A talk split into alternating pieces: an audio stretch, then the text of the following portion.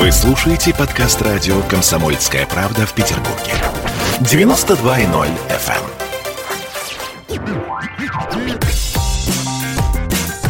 Изолента. Live. Ютьюб-канал на радио «Комсомольская правда» в Петербурге.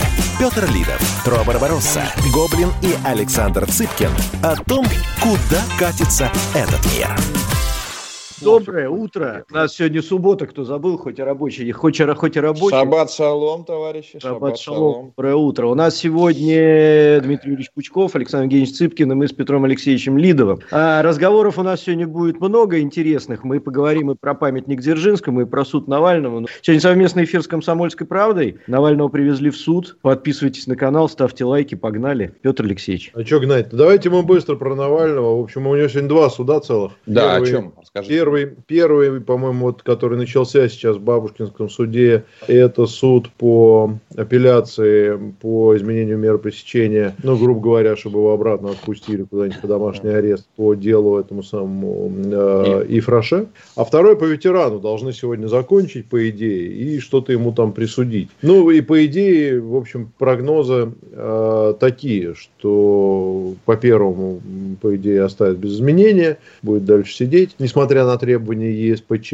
его немедленно отпустить. Вот. Ну, а по второму там уж какой-то штраф, очевидно, выпишут. Вот. Слушайте, а объясните да. мне, пожалуйста, если у тебя там, у кого есть секунду, мне для понимания, наши взаимоотношения сугубо правовые с ЕСПЧ – это просто это... призывы или они имеют какое-то для нас э, Никакого действие? Это, конечно, лучше спрашивать юриста. Вот, угу. Но по большому счету они вообще в юрисдикции ЕСПЧ, там, там есть система взаимоотношений с ЕСПЧ, у них есть э, компетенция, которая касается нарушения прав э, человека в ходе судебных разбирательств. Ну, то есть, угу. если там не вызывают деятелей, которых ты прочь, ну, всякие, всячески нарушают твои права, то угу. вот именно в этой части они очевидно, имеют, очевидно, насколько я понимаю, имеют какие-то права, да, то есть они могут сказать, что вот вы там нарушили вот это, вот это, вот это, и тогда государство, как правило, выплачивает компенсацию, да, либо исправляет, либо выплачивает компенсацию, там, в принципе, вот это вот их эм, компетенция, это, это именно нарушение прав, то есть, по сути дела, они не могут взять, рассмотреть, ну, там, я не знаю, я украл э, у Дмитрия Юрьевича, там, я не знаю, что-нибудь, да, там,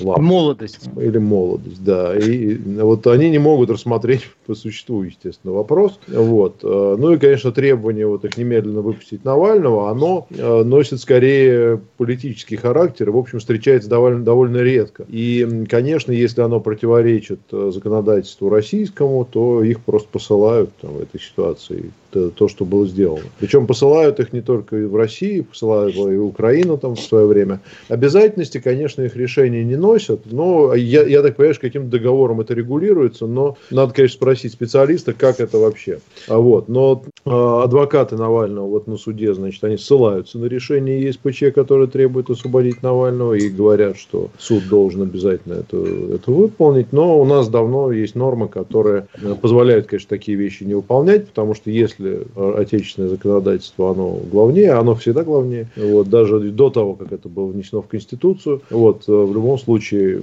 там, ну, например, это может рассмотреть Верховный суд, там, принять решение, или может вообще никто не рассматривать. Так что вот примерно такая схема. То есть это оно... такая, в общем, тонкий, тонкая такая материя, и это политическая больше история, нежели вот формальная, что вот мы сейчас его обязаны отпустить, потому что вот так сказать, вот они повелели. Я, с вашего позволения, чуть-чуть дополню. То есть, они сидят Конечно. сбоку и говорят, у нас тут по правам человека, ведите себя как люди, соблюдайте приличия. У вас угу. вот это, вот это и вот это нехорошо. И в этом плане наши немедленно берут под козырек, кричат так точно, исправляем. Вот это вот неправильно было, извините, вспылил, был неправ.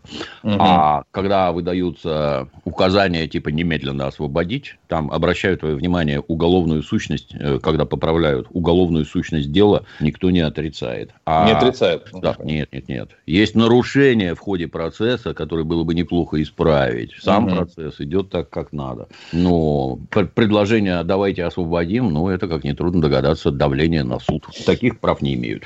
Спасибо большое. Нет, вообще, конечно... Ну, ну, ну и там еще, извини, да, там ссылки да. идут вот по этому делу и Фраше, а, там же тоже ссылки, что Европейский суд по правам человека, мы говорили много раз, но тем не менее стоит повторить, что он признал, там, значит, что этот суд был несправедливым и так далее. Да, действительно, там по процедуре было ряд нарушений выявлено, но вот как раз за них и была выплачена компенсация Навальному э, вот, с российской стороны. Но по сути дела, что деньги украдены, как бы там вопросов нет, и более того, в своих вот этих вот документов ЕСПЧ указывает, что они как бы, по содержанию самого процесса вопросов нет у них. Да, я ну что, я думаю, что на этом, потом, можно, да, на этом можно по Навальному и закончить, потому что мы, наверное, посмотрим, что будет, и дальше уже будем обсуждать предметно, потому что сейчас-то что тереть опять? Ну, я бы попросил, может, Дмитрий Юрьевич, если пару слов скажешь, мы говорили тоже об этом, но вот э, все-таки с точки зрения... Я, я просто помню, у меня, честно говоря, там, отношение к Навальному скорее такое, не знаю, нейтральное, что ли, можно даже сказать,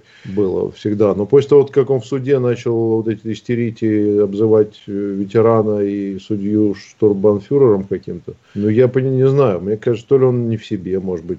Ну, дичь-то. Выглядит именно так. То да. ли он, может быть, человек такой. Потому что действительно мы же его, по большому счету, вот э, кроме как в каких-то контролируемых интервью, либо видеозаписях, где он сам с э, суфлера читает там тексты, мы его, в общем-то, и не видели, да, то есть вот может он действительно такой, ну то это может. поток оскорблений, как это может быть вообще? Ну, мне, во-первых, что касается этих публичных выступлений неоднократно ко мне заезжал Илья Меркури, с ним обсуждали всякую политическую повестку, в том числе и Алексея Навального. Там, я не знаю, раз 10 его приглашали, заходи, поговорим. Нам же интересно. У нас свободная страна, мы свободные люди. Приходи, выскажи свое мнение. Лично мне интересно было бы поговорить. Ну, я согласен. Если тебе не нравится вот этот, давай другого. Кого и что будет дальше? Ну, интересно же, правильно? Если эти люди рвутся к власти, было бы неплохо узнать, что нам светит под такой властью. Ни разу не отозвался, ни разу не пришел. Ну, кто я такой, чтобы он ко мне ходил, с одной стороны. Ну, с другой стороны, как-то это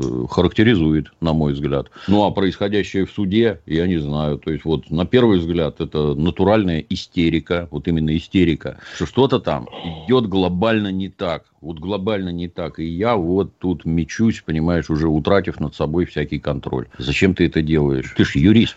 Ты ж себе навешиваешь неведомо что и неведомо зачем. А с другой стороны, он, наверное, просто обращается не к нам. Он обращается к каким-то отмороженным гражданам, которые вот этих штурмбанфюреров там и прочее, для них это, так сказать, да, да, вы тут хуже гестаповцев, во всех, вас всех надо убить и сжечь, как на Украине. Вот это к этой аудитории, мне так кажется, обращено, не к нам. Нет. Я бы как раз не, не говорил о том, что не производит впечатление человека, который уж совсем не в себе. Я скорее, э, наверное, поддержу идею, то, что это сделано не, не случайно, потому что, ну, что может самое худшее случиться в контексте вот этого э, дела по ветерану, я так понимаю, что ну, страх ему присудит, правильно? А взамен он действительно очень сильно раскочегарил вот эти лозунги, и про них все стали писать. Потому что если он пришел бы на суд и сказал, дедушка, извини, ну, часть народа сказала бы, да, ты даже не услышал бы про это, ну, ему не, не приписали бы этот штраф, или все равно штраф приписали.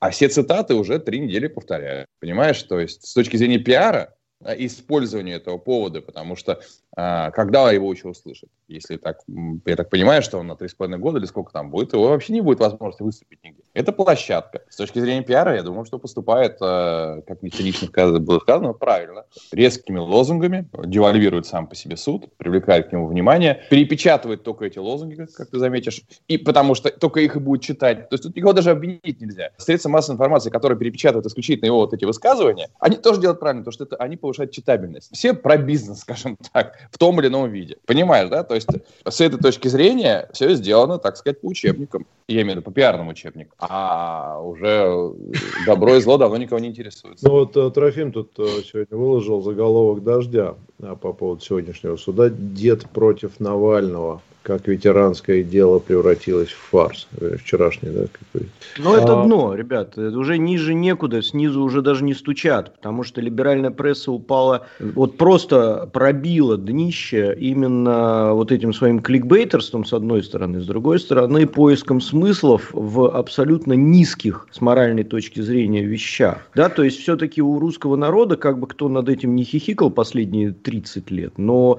э, понятие э, какой-то совести совести, оно в крови. И как бы пытали, не пытались нас сейчас там какими-то произведениями нового искусства, какими-то там новыми лозунгами убедить в том, что совесть это вещь такая, которая отсутствует у человека. И вообще... Химера.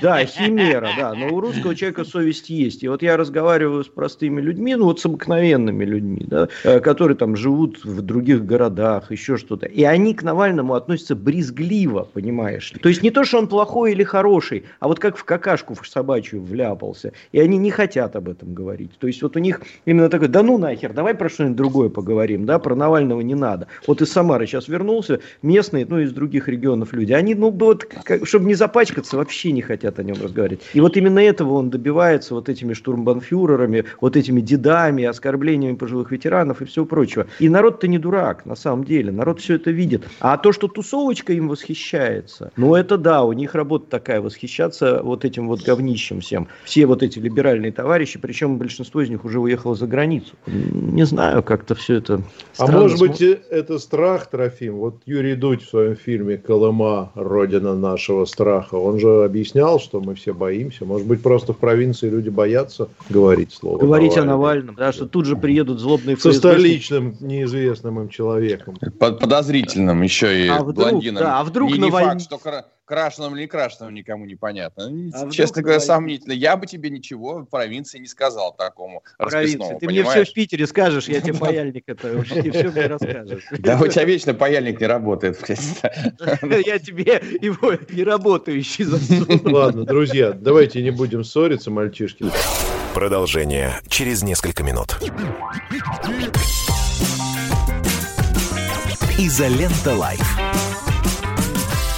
Каждую субботу в 9 утра и каждое воскресенье в 8 вечера Михаил Антонов подводит музыкальные итоги недели. Вы голосуете за любимые песни, а мы ставим их в эфир. Хиты, раритеты, каверы, музыкальные новинки, интервью со звездами и песни от ведущего.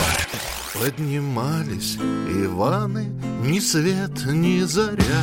Настоящий хит-парад на радио «Комсомольская правда». По субботам в 9 утра и в воскресенье в 8 вечера. Включайтесь. Изолента. Live. YouTube-канал на радио «Комсомольская правда» в Петербурге. Петр Лидов, Тро Барбаросса, Гоблин и Александр Цыпкин о том, куда катится этот мир.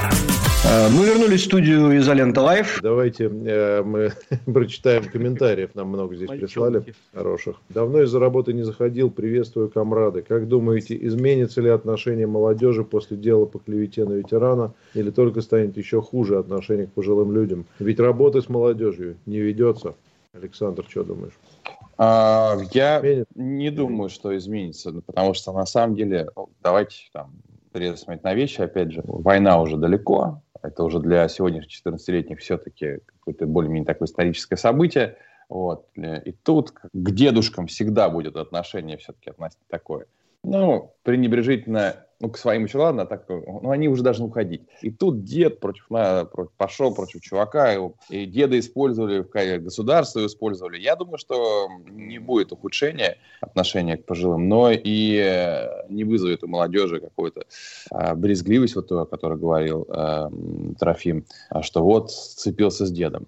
Вот, хотя сам факт того, что оппозиционный политик, ну, практически лидер оппозиции, по сути дела, в конфликте с 95-летним э, человеком, мне кажется, несколько странный конфликт. Конфликт должен быть там с равными, когда там вот э, Навальный себя выводил всячески на уровень с Путиным и, в общем, в какой-то мере до, достиг своей цели, но вот их воспринимает между собой, всякие вот голосования проводят, за кого ты будешь, вот, и даже уже сам, сам Путин, в принципе, вынужден его упоминать в беседе, в, в своих выступлениях и так далее. Ну, факт остается фактом. То здесь так, противник Навального странный. Вот. Но молодежи, давайте, опять же, не будем ее трогательность и уважение к старшим переоценивать. Я думаю, что молодежь либо нейтральна, в этом смысле слова. А, либо, на, либо кстати, думают, что ты дед э, выступаешь да еще внуку тут приписали, понимаешь, еще на него все это наедет. Так что Страшные вещи не, говоришь, Саш. Не одна... Страшные вещи говоришь. Страшно, я понимаю, но давай... Такую молодежь надо, надо пороть, надо Нам пороть реально. Не хватает, Трог, надо просто реально нужен. пороть, потому что это невоспитанная молодежь. Это отвратительно то, что ты сейчас говоришь, но не то, что ты говоришь, да, а, да. а э, сам факт отвратителен. Если у молодежи нет э, уважения к пожилым людям, это вот реально потерянное поколение, нет, нет, нет, которое оно есть, нужно перевоспитывать принудительно. Еще раз, оно есть в контексте семейных отношений, оно есть в контексте бабушку дорогу перевести. Да, но здесь такая очень такая спорная ситуация, потому что а если человек начнет уникать, то он поймет, что действительно и это действительно так, использовали э, пожилого человека в своих каких-то там политических, пропагандических задачах. Нормально, ничего страшного в этом нет. А в связи с тем, как освещается суд, и благодаря вот этим всем цитатам, все начинают смотреть. Ну, понятно, дед, наверное, в общем, действительно, дед не виноват, но зачем таким образом э, на политического деятеля гнобить очередной раз? Не, подожди, а дед-то в чем виноват? Нет, Дед вообще раз. ничего не говорил.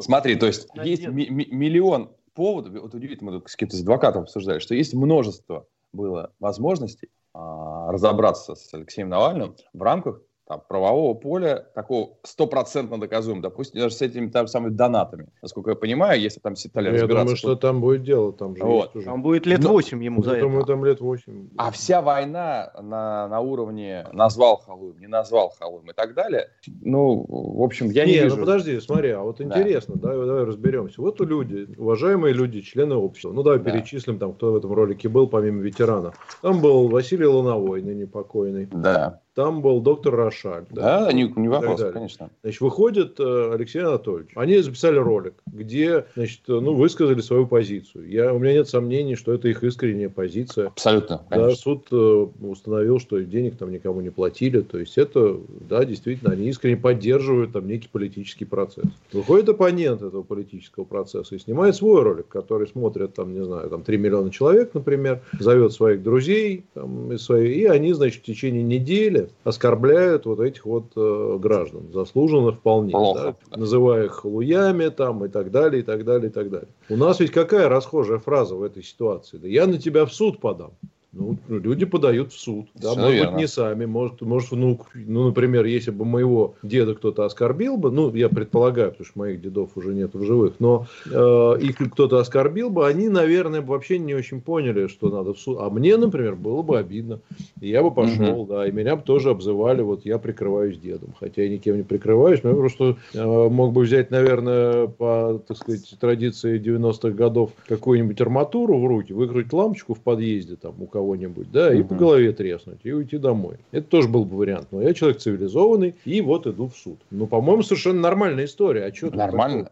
Сейчас, еще раз. Она абсолютно нормальная, но мы же смотрим широкий контекст. Вы говорите о том, как вопрос был, какая будет реакция общества. А у нас все сейчас не очень нормально. В целом не очень нормально. А что значит нет? Ну почему? Это тебе кажется Поэтому... не нормально? Это же, мне нет, кажется... я говорю, во всем мире, я говорю, не очень нормально, что он э, не только у нас. У нас пиар обгоняет саму реальность. У нас лозунг важнее его составляющей смысловой и так далее. Отвечая на вопрос комментатора, к чему это приведет? Э, я считаю, что это при... не приведет к тому, что у молодежи будет больше уважения к ветеранам. Не при... Вот это конкретно не приведет, мне так кажется. Это дело будет скорее воспринято как э, попытка ущемления прав того же самого Навального, хотя по сути это абсолютно прав. А в чем Конечно, здесь? это... Я говорю, как я вижу... Он еще и продолжает. Ну да, да. Да, да. вот. я, не говорю, я не говорю про реальность, я не говорю про, про э, правду, про реальность говорю. Вот это самое важное. Ну, да. Дим Юрий, что скажешь по этому поводу? Ну, молодежь, она же все-таки это не в вакууме существует. Вот, вот да. при мне, например, есть молодежь, на которую, например, я воздействую. Точно так же, как и любой родитель воздействует. Ну, ты же объясняешь детям, что хорошо, что плохо. Да. Дети на тебя смотрят, как ты на что-то реагируешь. Ну, папа и взрослый, который не авторитет. Ну, таких, на мой взгляд, не сильно много, и они только в определенном возрасте. То есть, ориентироваться на подростка, у которого бурлит в башке гормон, это неправильно. Гормон у подростка в башке бурлить перестанет, и он, в общем-то, 23-25, это уже абсолютно нормальный человек, так скажем. Не знаю. То, что... Это, понимаешь, как эти... Помнишь, когда-то большевики все время говорили, что у нас есть некие родимые пятна капитализма. Вот как только они повыведутся, так сразу общество радикально изменится. Это не так, это нерадимые пятна. Точно так же, как сейчас. Вот когда все совки-то передохнут, вот тогда счастье и настанет. Обращаю внимание, мы, кровавые совки, выращиваем детей так, как считаем нужным выращивать мы. Никакой интернет их не растит. Интернет растит дебилов только, а наши дети растут нормальными, с уважением к старшим. Это, ну, с моей точки зрения, там вообще речь не про ветерана, а про отношения чел- внутри человеческие. Да? Зачем да. ты так? Ну, зачем ты так? Вот вообще понять невозможно. Какой ты из этого результат вынесешь? Ну, на мой взгляд, только отрицательный. Давайте прочитаю Ты... еще, еще несколько uh-huh. комментариев и продолжим. Дмитрий Юрьевич, спасибо. Благодаря рабочей субботе впервые смотрю субботу онлайн. Святослав Стрельченко. Вот это интересно. Благодаря тому, что человек находится на работе. Он может спокойно сесть, чтобы ему никто не мешал, и посмотреть нас онлайн. Ну что, приятно, конечно, да, но несколько парадоксально, мне кажется. Знаешь, Петр, в бессмертном произведении Александра Цыпкина даже есть такой диалог, такой диалог, когда мужчина звонит девушке, а, на работу. Ты что делаешь на работе? Говорить можешь? Ну, конечно, могу, я же на работе. Сейчас уж вообще все бросили работать в силу увлечения клабхаусом, поэтому, понимаете, народ просто вышел из жизни. Все-таки при каком еще режиме можно вот так себя вольготно чувствовать днем в клабхаусе? Только при нашем кровавом. При кровавом только нашем. Мы тебя спросим про клабхаус обязательно, потому что я видел, ты там активен тоже. Относить, да. Вот, знаешь, в какой-то веке я пришел в соцсеть первым, а не последним. А. Но вы знаете... А, ой, я ну, закончил. Да-да, нет, я сейчас еще дочитаю. Дмитрий Потапов, 200 рублей. В ролике Навальный оскорбил всех участников. Суд только по ветерану. Вопрос. Остальные участники ролика согласны с тем, что он про них сказал? Почему не коллективный иск? Так было бы правильнее. Ну, это надо, надо их спрашивать, трудно сказать. Ну, Луновой вот умер уже, да, может быть, коллективные иски, я не знаю, сколько, может быть, было бы правильно, но кто-то не хочет связываться, кто-то как бы... Это, это, это у них напрасно, извините, перебью. Это ты знаешь, как вот люди регулярно обращаются обращаются, что вот там в милиции что-то там случилось с ним, вот несправедливо обошлись или еще что-то. Ты представляешь? Вот что делать в таких случаях? Я объясняю, пишешь заяву, так-то и так-то, тот-то и тот-то, тогда-то и тогда-то, вот все. Да ну ты че, у них там круговая порука. Я говорю, слушай, я, это, в отличие от тебя, там был, и со всей ответственностью тебе заявляю, что заявление, написанное на сотрудника полиции в настоящий момент, это натурально, как дятел залетел в карточный домик. Все развалится вообще. Тебя, ну, например, тебе там объявят выговорешник, а значит, в течение года тебе не будут давать премию. Раз. А значит, если на тебе выговор в течение года у тебя нет повышения по службе, повышения в звании там, и прочее. То есть ущерб будет нанесен просто чудовищный. А вот эти вот вопли, не-не, там круговая порука, это никому не интересно. Ну откуда ты знаешь? Ну ты хотя бы пробовал. И вот это вот то, что Петр сказал, что а я пойду в суд. Совершенно правильно. Это то есть в конце концов уже определился цивилизованный способ решения проблем. Не с арматурой в подъезде, как привыкли, а давай публично все это обсудим. Почему люди так не делают, для меня загадка. Вот если они считают, что это ни к чему не приведет, это приведет. Это хотя бы задействует некие государственные механизмы. И шестерни медленно-медленно начинают вращаться. А суды эти самые начинают работать. Ну, возможно, не так, как хотелось. Ну, так а что сидеть-то? Давай пинай государственную машину, заставляй ее работать. Сама по себе она ничего делать не будет. Я, знаете, в ответ только могу восхититься восхититься образностью. Те несколько секунд, которые ты говорил, я все представлял себе дятла в карточном домике. Как, как ты мог придумать такое? Дятел. Во-первых, где ты видел карточный домик? Где ты видел дятла последний раз? Где ты видел это все вместе? Друзья мои, мне кажется... А ты видел, сколько пора... у Дмитрия Юрьевича книг написано, Саша? Программу пора переименовывать дятла в карточных домиках, понимаешь? Причем, если я правильно понимаю, это имеет отношение к сериалу, да? Карточный домик. Да, дятел, а дятел это образ, э, созданный там э, каким-то актером, да, неудачный, скажем так. Метафора. Кажется, да, как книжку так назову. Продолжение через несколько минут. Изолента Live. В Ленинграде открыт рок-клуб. Рок-н-ролл жив пошли на работу к Борису Борисовичу Гребенщикову, и Борис Борисович сторожил эту баню. Первые рок-группы. Я говорю, а дай мне кассетку послушать. А я тебе, говорит, сейчас спою. И вот, видите, Цой мне одному, он мне поет все. Восьмиклассницу, гуляю. И меня уже так вставило. Первые фестивали. И там, и там был сидячий зал, и там, и там было жюри. Более того, жюри выдавало всякие грамоты и дипломы, которые впоследствии по жизни могли очень даже пригодиться. И настоящий драйв 80-х. Часто это заканчивалось все визитом в милицию.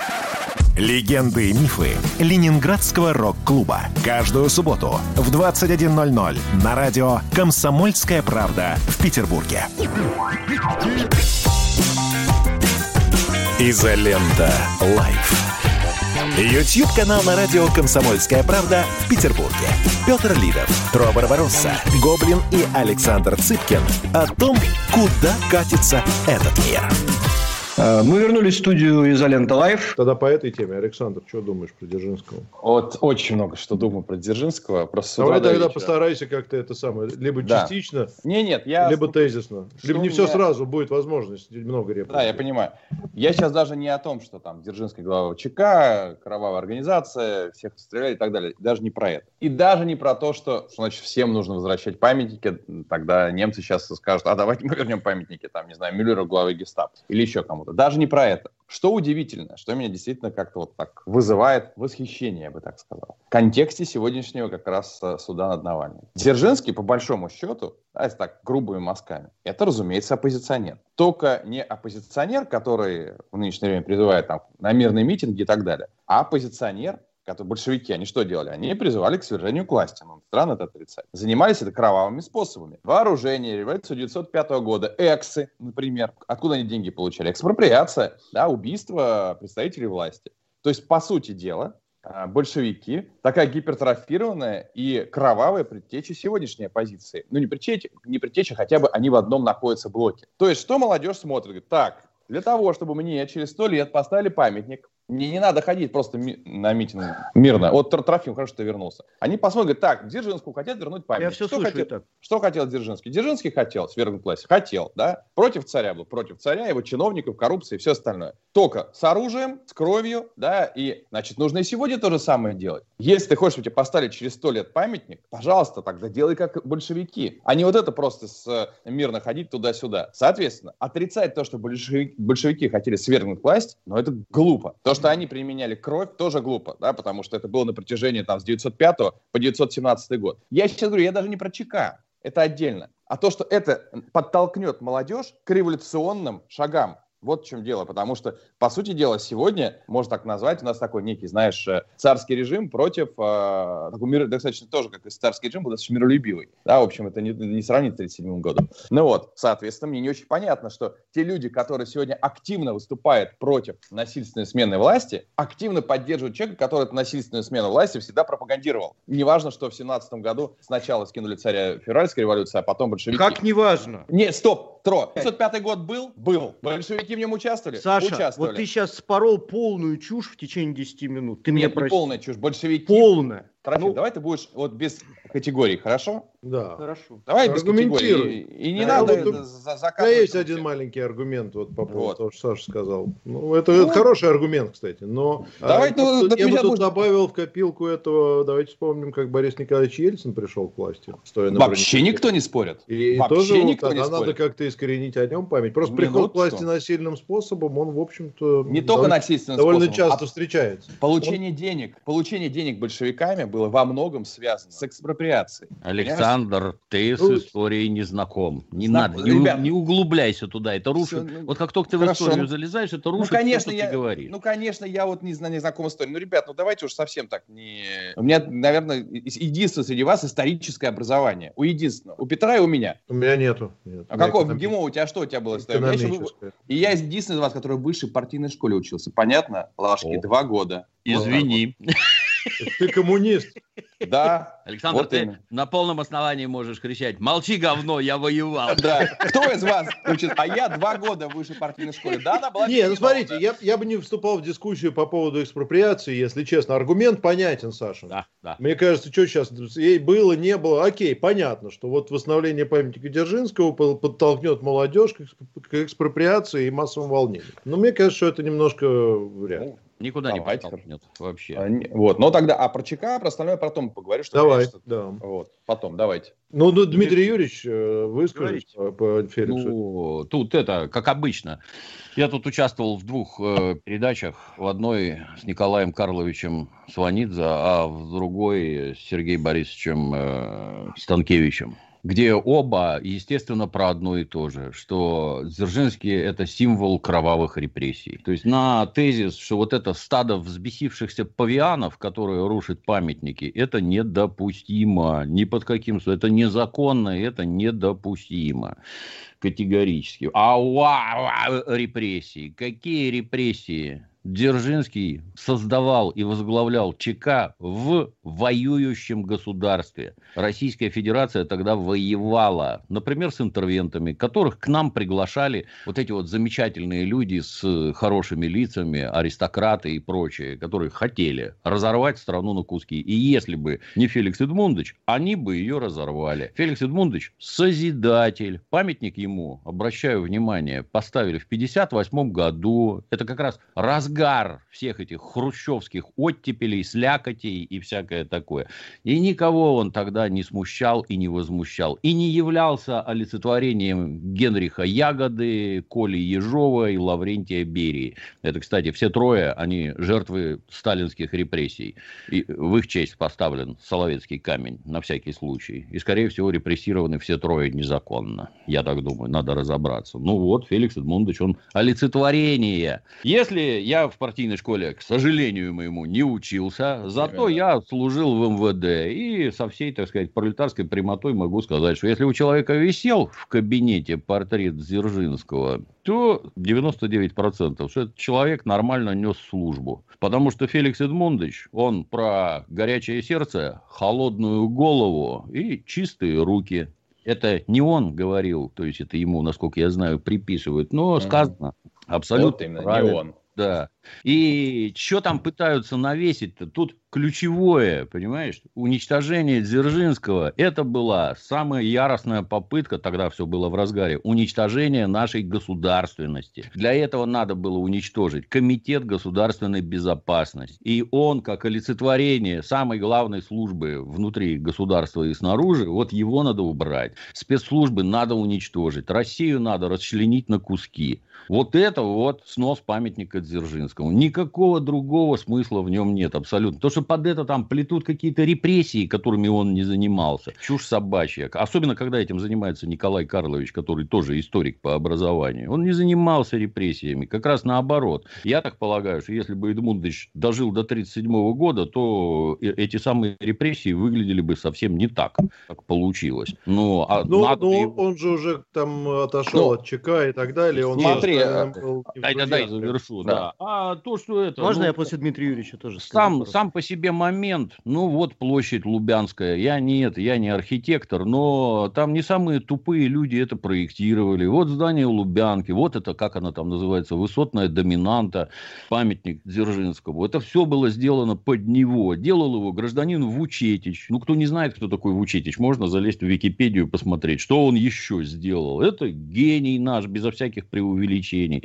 А давайте поставим туда Александра Невского. Причем тут КГБ, ЧК и Александр Невский? Вы в своем уме? То есть это, вот знаешь, какие-то жалкие, именно жалкие потуги. А давай-ка вот мы тут немножко переформатируем. А давай вот мы князя поставим еще. Причем тут князь? Это спроектировано под Дзержинского. Вот он наш Дзержинский. Верните его на место. Вы его сняли незаконно. Не уподобляйтесь дебилам, которые рушат памятники. Мы же все дружно не одобряем, что вот при большевиках вот памятники сносили. Сносили. Это было неправильно. А теперь, значит, правильно памятники сносить. Прекратить, вернуть на место и проявлять уважение. Вот. Так, Трофим. я пару слов скажу, не могу не сказать. Значит, во-первых, давайте начнем с глаза народа. Вчера Венедиктов у себя в телеграм-канале устроил опрос. Венедиктов у себя в телеграм-канале. Так вот, в его телеграм-канале расклад 53 на 47 в пользу Александра Невского. В его телеграм-канале. Да, то есть... Э, Считай поровну. Да, а в нашем YouTube-канале проголосовало 10 тысяч человек, расклад 92 на 8. Вот это глаз народа. Да? То есть даже у Венедиктова, э, в общем-то, можно сказать, 50 на 50, где ангажированная сильно публика. Ну, а у нас, понятно, тоже ангажированная публика,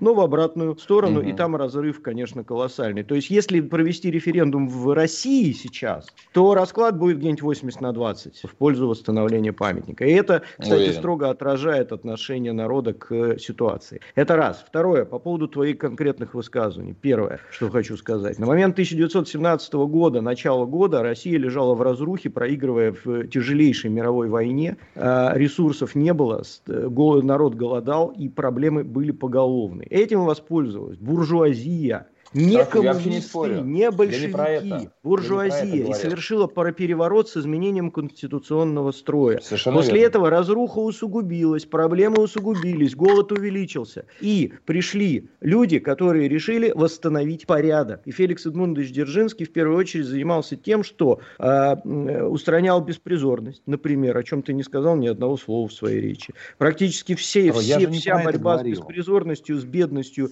и с разрухой была на ВЧК. Огромное количество шпионов и вражеских агентов. Например, господин Колчак, который продался на тот момент Англии и был английским офицером на тот момент, да, перебежчиком, который продал присягу, который продал страну, который продал все и пришел в Россию с иностранной армией для того, чтобы раздробить ее на несколько частей. Да, ты помнишь про Омскую республику, которая сибирская. Я вообще про другое говорил. И про прочее. Ну, да, я уже договорю. Да. Я С тобой никто не спорит. Ты меня тоже перебил. Так вот, э, Феликс Эдмундович Дзержинский – это сугубо созидательная персона, это раз. И я это письмо подписал, подписал его от души, и я понимаю, что восстановление памятника Дзержинскому – это никоим образом не реваншизм, а это восстановление исторической справедливости. И закон нарушили те, кто его снес. А Соловецкий камень мы терпим, хотя на самом деле он соткан из лжи и сплошной какой-то левоты, э, что уже доказано миллион раз. Но никто из нас не поднимается против Соловецкого камня и не сбрасывает его с э, Лубянской площади.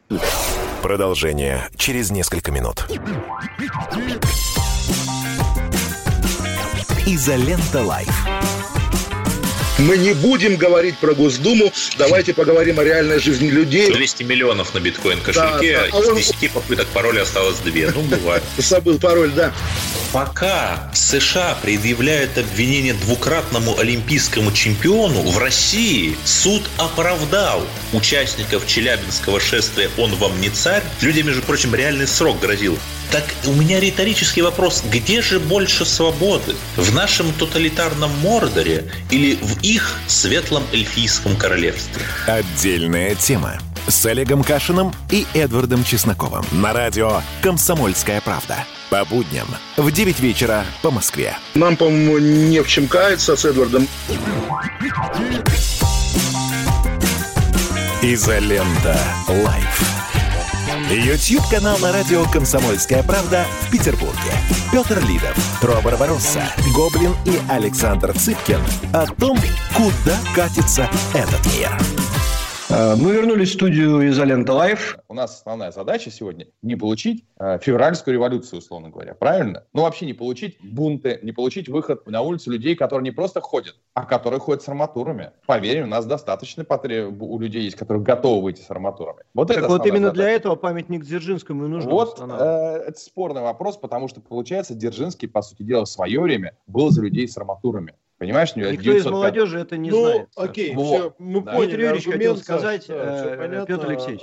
Да, слушайте, Дмитрий у нас здесь, у нас здесь какой-то взрыв комментариев. Да, поэтому... да, я коротенько скажу, Петр, да, коротенько думаю, буквально. Обращаю ваше самое пристальное внимание, что фигура номер один в родной стране – это Владимир Ильич Ленин. Что бы там кому ни казалось. Дзержинский – это его соратник. Убрано, убран памятник Дзержинскому. Памятники Ленину у нас не трогают. Не трогают. Потому что бояться, это ключевое, бояться, к нему прикасаться нельзя вообще. Вот это, вот это повлечет такие последствия, они совершенно очевидны, и поэтому его не трогают. Категорически, ни под каким соусом. А... Это старость. Это дятел в карточном домике. А, вот, вспомнил, да. Вот у нас есть страна Украина рядом, например. В этой стране всех военных, всех абсолютно, заставили принимать новую присягу. Хочешь служить дальше, принимай новую присягу. В России такого никто не делал, потому что всем было очевидно, к чему это приведет. То же самое и здесь. Вот в моем понимании, ты знаешь, когда вот для меня две фазы наших этих общественных преобразований. Первая, с моей точки зрения, была, свобода наступит тогда, когда можно будет рисовать карикатуры на Ленина. Мне это так тогда виделось. Карикатуры на Ленина рисовать начали. И это, в общем-то, стадия такого государственного безумия, когда крушат все вообще не соображая. А в ум страна придет тогда, когда начнет ставить памятники Сталину. Вам может это показаться там перебором, но их ставить будут, потому что это величайший государственный деятель. Ну и памятник Дзержинскому должен быть возвернут на место. А, мне, кстати, Полностью кажется, согласен. что не случайно а, сейчас решили восстановить памятник Дзержинского. Вдруг это, да, вся пошла движуха. И она не может быть случайной. Очевидно, что а, к этому подтолкнули. В этом есть какой-то сакральный, не сакральный смысл. Я думаю, сейчас как раз захотят успокоить часть патриотической общественности, которая очень волнует. Вот сейчас поставят памятник Дзержинскому, и он будет иметь такой, ну не эффект, конечно, возвращения Крыма, который работал года три, да, а хотя бы эффект там полугода-года. Вернули Дзержинского, все у нас хорошо хорошо. Потому что я вот уж во что не верю, так это в некую идеологическую искренность всего происходящего. Такое письмо могли бы подписать, но никто бы не, не пустил до голосования и так далее, если бы это не было нужно сейчас. Это сейчас нужно. Предлагаю вам как-то цинично смотреть на окружающую действительность. Вернуть Мы так и смотрим. И 97% проголосовавших поймут, ну, цены на еду повысились, но нам вернули Дзержинского. Ну, хорошо. Вот ну, я, отлично. вот, вот, да, это согласен, с этой точки зрения, да. Слушай, ну, ну хлеба и зрелищ, ведь не хлебом да. едим, как говорится. Конечно, зрелище Меня хорошее. другое смущает. Меня смущает э, некоторым образом вот это вот лидерство господина Венедиктова в процессе, хотя, наверное, кто-то должен там, да, брать на себя вот э, огонь критики и так далее. Может быть, здесь он ну, молодец. Но не очень понятно, почему он там общественная палата. Потому что он великолепно умеет оттирать, Петр И вот эта вся тема с Невским, вот это, а давайте... Да, он великолепно умеет оттирать и замыливать. Голосование должно работа. быть очень простым, да, или возвращаем, Ставить или не возвращаем. Вот вопрос. А не вот это, Невский тот, а вот какие-то генералы ему звонят, там советоваться все время, тоже он рассказывает, может быть. Ну, в общем, да. А, давайте я почитаю, потому что комментов огромное количество. А, вот, Петр, давайте... Можно один короткий коммент, а, чтобы мне понравилось, понравилось очень в дискуссии про Дзержинского. А, я не помню, кто писал, а, что, друзья мои, ну вы же не просите убрать памятники Нерону и Сулле, а уж они были гораздо более кровавые товарищи, нежели. Но тут сразу возникает вопрос, на который, допустим, сложно э, дать э, законный ответ. Если скажут какие-то люди, слушайте, а вот э, возьмем действительно кого-то из лидеров Рейха, да, и даже не тех, кто замешан в концлагерях, а те, кто действительно сделал для экономики Германии что-то там хорошее и так далее. Ну, нельзя же сравнивать Рейх с Советским Минуточку, стой, стой. Нет, а вот тут начинается субъективизм. Я думаю, что достаточное количество немцев, самих немцев, которые скажут, ну, перегибы, конечно, были, да, войну мы проиграли, но дороги построили и вообще вернули нас из э, позора Первой мировой и так далее. Я уверяю, тебе достаточное количество Саш, немцев. ну решат немцы, пусть ставят, вопросов-то вот. нет. Французы вот решили по Наполеону. Наполеон чуть ли не уничтожил французскую э, нацию как таковую такую, понимаешь, э, если посмотреть статистику. Они его да. любят, ставят памятники. То есть нормально. мы спокойно... Если немцы решат ставить памятники Гитлеру, это их право. Мы туда не полезем. На здоровье, флаг в, в руки и ветер в горбатую спину. Пусть ставят. Вот этот вопрос, который, да, интересен. Да, давай. Да, Петр, все. Я давай, да, закончил. Куча, я, я быстро буду это читать. Не знаю, на, надо ли что-то комментировать, то что действительно очень много. Я, ну ладно, поехали. Что тут. Александр, почему вы не вспомнили при борьбу ЧК с детской беспризорностью Владимир ну, Мы поговорили. 400, ну, обсудили. Это не про это, а, да. Сет Батру, а где вариант не ставить памятник Удержинскому, но убирают Солженицына, да, тоже вариант. СЕ, я за советские памятники. Под памятником Ленина познакомился с первой, она же вторая женой. А на заводе имени Дзержинского отработал несколько несколько лет. Это наша история. Даешь памятник Железному Феликсу на Лубянке. За Пекенус. А может сейчас проще переловить всех с арматурами, пока у них не появилось чего по увесистей. Э, Алексей Голиков. Спасибо, ребята. 10 лет жил в Магадане. Лучше людей в своей жизни не встречал. То ли речь о нас, то ли о магаданских. То ли... Чем мы. Из ну, Магадана виднее. Едем в Магадан. Дальше. Дмитрий Бурбеза. Что началось-то? Цыпкин говорит, что будет голосовать за коммунистов. То учился в высшей партийной школе. Петр Тро. Продолжайте так. Так у вас феминистки начнут жить по домострою. А Никей и Мерман. А, уважаемый Трофим, Егор Яковлев разбирал тему Колчака и сказал, что оснований считать его английским агентом нет. А Олег Перебей Нос. А, представляю ситуацию. Просыпается Женя Баженов утром и читает новости об установке памятника Александру Невскому. Ну, имеется в виду да, да, да, да, да. Года. Да, вот этот вот. Э, Мефистофилм насчет памятника. Это имитация выбора. Уже когда увидел, что два варианта, стало понятно, что Феликса Эдмундовича никто ставить и не думал. Хоть вся Москва проголосует за Дзержинского, будет Невский. Михаил Ольхов, Ельцину памятники и целый центр. Видимо, молодежь желает сесть на танк, жахнуть по Белому дому и т.д. Антон И. А, Дмитрию Юрьевичу привет из, а, из солнечного Тайваня. Пожалуйста, выпускайте побольше роликов, а то на карантине свихнуться можно. А, Никита Богданов. А, настаиваем на, передаче, на пересдаче экза, экзамена по истории Цыпкиным. Алексей Мирман. Мало еще настаивать на экзамене. На, на, на, на березовых почках настаивать. А, Сергей, Мне кажется, ключевым да. моментом должен быть красивый памятник или нет. Надо дать должное памятник Дзержинскому красивый. Он фантастический памятник. Мне вообще никто не спорит. Нет, а наличие то, что сейчас ставят в Москве, это да. такой вообще, не знаю. Саша, вот ты умеешь красиво в конце переиграть все в обратную сторону. Красавчик. Быстро дочитываю. Это не тебе не кричайте в истерике. Чушь, чушь, чушь. Что красивые, там, красивые среди них есть? Нет. Тогда огонь.